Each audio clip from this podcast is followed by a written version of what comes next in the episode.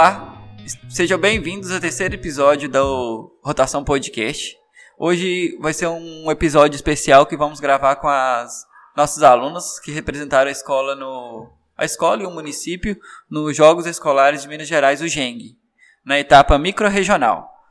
Foi disputado em, na cidade, foi disputado na cidade de Monlevade, e elas vão falar um pouquinho pra, pra, é, gente qual foi a experiência de participar desses jogos. Parece que a escola não era campeão tem muito tempo, né, Josimar? Que não levantava esse título de campeão micro-regional. Então elas vão falar um pouquinho dessa participação delas no, no, nessa etapa do Geng. Quais as expectativas é, para a próxima etapa? É, vamos falar também sobre essa experiência pós-pandemia, do esporte pós-pandemia. Então, tem algumas perguntas, a gente quer saber mais delas e elas vão apresentar aqui para a gente primeiro. E eu estou também com o professor de, de educação física Josimar, que acompanhou a que acompanhou os meninos no nessa etapa do Geng. O Eudo vai falar um pouquinho também pra gente. Ele não tá participando aqui com todo mundo, mas ele vai fazer uma participação especial depois. E é isso aí, vamos, vamos para mais um episódio do Rotação Podcast. Meu nome é Josimar, né? Sou professor de educação física e fui auxiliar técnico durante a etapa microrregional. Meu nome é Vitória, do segundo C. Meu nome é Ruth, do segundo C. Meu nome é Ainoan, do nono A. Meu nome é Paola, do segundo C. Meu nome é Manoel, do segundo C. Então, gente, a primeira pergunta foi o primeiro Geng que vocês participaram. Qual foi a sensação de ir representar um município ou ir representar a escola? Não foi nosso primeiro Geng, já é a quarta edição que a gente participa. A minha foi a segunda edição que eu participei. A Vitória foi capitã da equipe. Ela vai falar pra gente qual é essa sensação de pós-pandemia de participar do Geng novamente. A sensação foi ótima porque após dois anos sem o Geng voltar e ser campeãs pela primeira vez, então foi ótima sensação. Eu fiquei sabendo, a gente ficou sabendo na escola que vocês foram campeãs. E qual que foi o jogo mais difícil para vocês?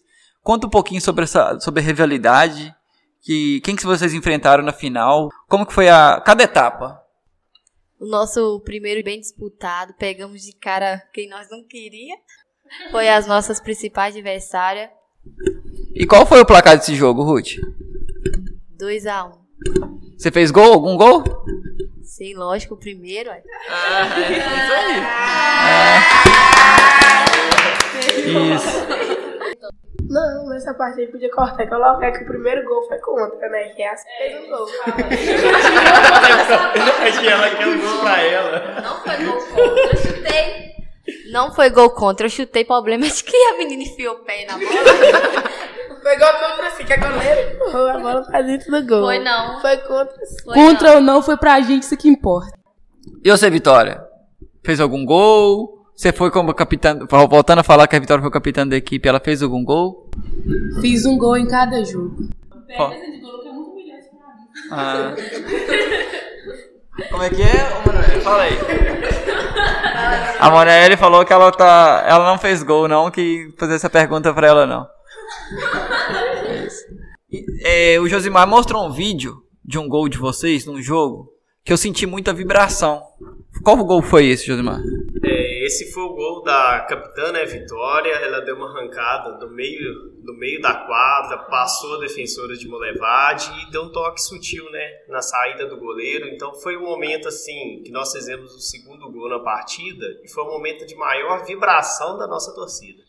Esse que foi o jogo que ficou de 2x1, que é falaram. Não. 5 a 0. Ah, tá. Esse foi 5x0, foi na final. Mas foi o segundo gol que foi assim, um gol importante na, dentro da partida.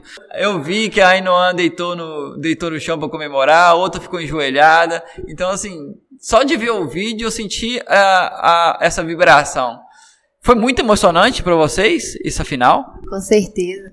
Ficava muito nervosa eh, antes do jogo pra jogar contra o João Molevade. Aí, antes, desse, antes do Geng, teve os Jogos da Cidade, a gente viu que a gente tinha capacidade de ganhar delas no Geng. E essa rivalidade? É, é muita. Eu tô, tipo assim, o Josimar comentou comigo dessa rivalidade. É muito, é, são muito rivais mesmo. Isso dentro de quadra. Como que é isso dentro de quadra? Quando a gente começou a participar do Geng, essa rivalidade já existia, desde 2012. A rivalidade é sadia, fica mais dentro de quadro mesmo, do lado de fora é, o respeito permanece, tanto que a gente se cumprimenta do lado de fora da quadra e a rivalidade mais é no jogo mesmo, todas querem ganhar, então a rivalidade acontece mesmo, independente de qual time for. Mas dentro, ah, dentro e fora de quadra também o que prevalece é o respeito. E mesmo na casa dela, sabendo que ia ter torcida, a gente foi pra cima e só pensou dentro de quadra que a gente ia ganhar. A torcida praticamente era toda contra, porque tava os jogos na casa delas, então. Mas depois que eles viram que o jogo tava quase ganho, eles pararam de torcer. Nesse período de pandemia, o esporte ficou. A gente ficava em isolamento e vocês não estavam treinando.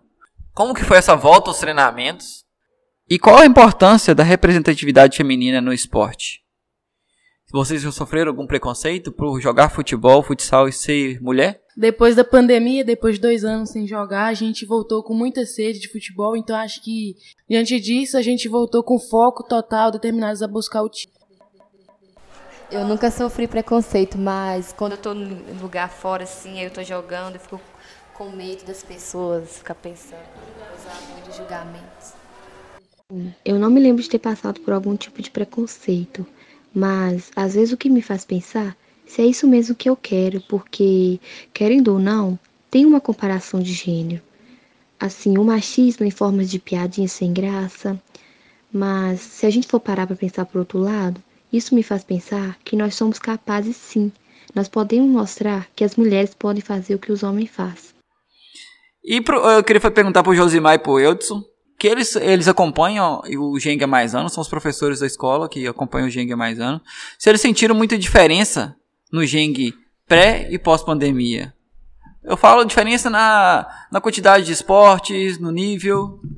É, antes da pandemia, o número de atletas né, que participavam dos jogos era um número muito maior. Mais esportes né, compunham a primeira etapa dos, dos jogos. É, aí veio os dois anos de pandemia e começaram as dificuldades, que era em achar atletas para disputar, ter os 12 para competir em condições de jogo. É, não só nossa escola, mas todas as escolas esbarraram na mesma dificuldade, a falta né, de atleta. O que levou a diminuir as modalidades, que esse ano ficou resumida em somente três nessa primeira fase: basquete, futsal e handball. O, o, o Geng, falando do Geng em si, é, esse ano ficou muito a desejar a questão da organização. Dos, dos Gengs que eu fui, foi o, em questão de organização, foi o pior. É, até questão do boletim, o boletim estava saindo no outro dia. Ah, na hora que a gente estava indo para a quadra, a gente nem sabia se ia ter o jogo. Então, assim, é, é, pontos a melhorar. Teve a parada, voltou e voltou pior. A arbitragem, é, Poderia ter sido melhor, mais bem organizado. Agora, é, no, nossa escola está de parabéns, principalmente as meninas que vieram remando lá do módulo 1 e chegaram é, agora esse ano e finalmente a gente conseguiu ser campeãs. É, o Geng, ele é dividido em etapas, né? O futsal feminino ganhou a etapa micro-regional. E as meninas já falaram um pouquinho dessa rivalidade é, que já é um algo histórico, né, desde 2012.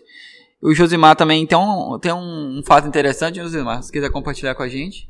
É, essa rivalidade, né, como foi dito aqui, ela vem há muito tempo, desde 2012, quando vencemos né, João Malevade pela primeira vez, é, pelo placar de 3 a 2 fomos campeões na primeira fase, é, e voltamos né, a sonhar né, com uma classificação, a ter uma chance real de vitória este ano. É, ficamos três anos é, amargando né, a segunda posição, ficando no quase. E este ano as meninas foram com um foco muito forte, uma dedicação total e brilharam bastante. E conseguimos né, superar esse pós-pandemia nos entregamos dentro de quadra, pois esse aí é o nosso último ano praticamente, de quem participou, metade do time praticamente estoura esse ano, então a gente foi com tudo para conseguir, porque foi para tudo ou nada, né? O último ano, ou era agora ou era agora. O Eudes acompanhou não só a escola de Guerra, mas a Dr. Costa também, com, com handball. Aí o handball também foi campeão neutros. O Dr. Costa foi campeão tanto no módulo 1 feminino quanto no módulo 1 masculino. Como esperado, os meninos chegaram muito nervosos, né? Porque eles não tiveram jogos. Eles só treinavam, treinavam e chegaram lá na hora do jogo eles tremeram um pouquinho até entrar no jogo, espírito do jogo. É, demorou um pouquinho, mas tudo dentro do esperado. Graças a Deus saíram campeões também. E é isso. Encerramos aqui mais um episódio do Rotação Podcast. Queria agradecer a presença de todos, do Eric que está de volta no terceiro episódio, que ele melhorou, né, Eric? O Eric estava passando mal. Então a gente gravou um episódio, segundo episódio sem a presença dele. E, e agradecer a participação de todos e para, parabenizar mais uma vez vocês por ter representado a escola, por ter representado o, o município, por ter representado é, as mulheres também. Então levantar esse título para para nós, de modo geral, temos, tem um significado muito grande. E até a próxima.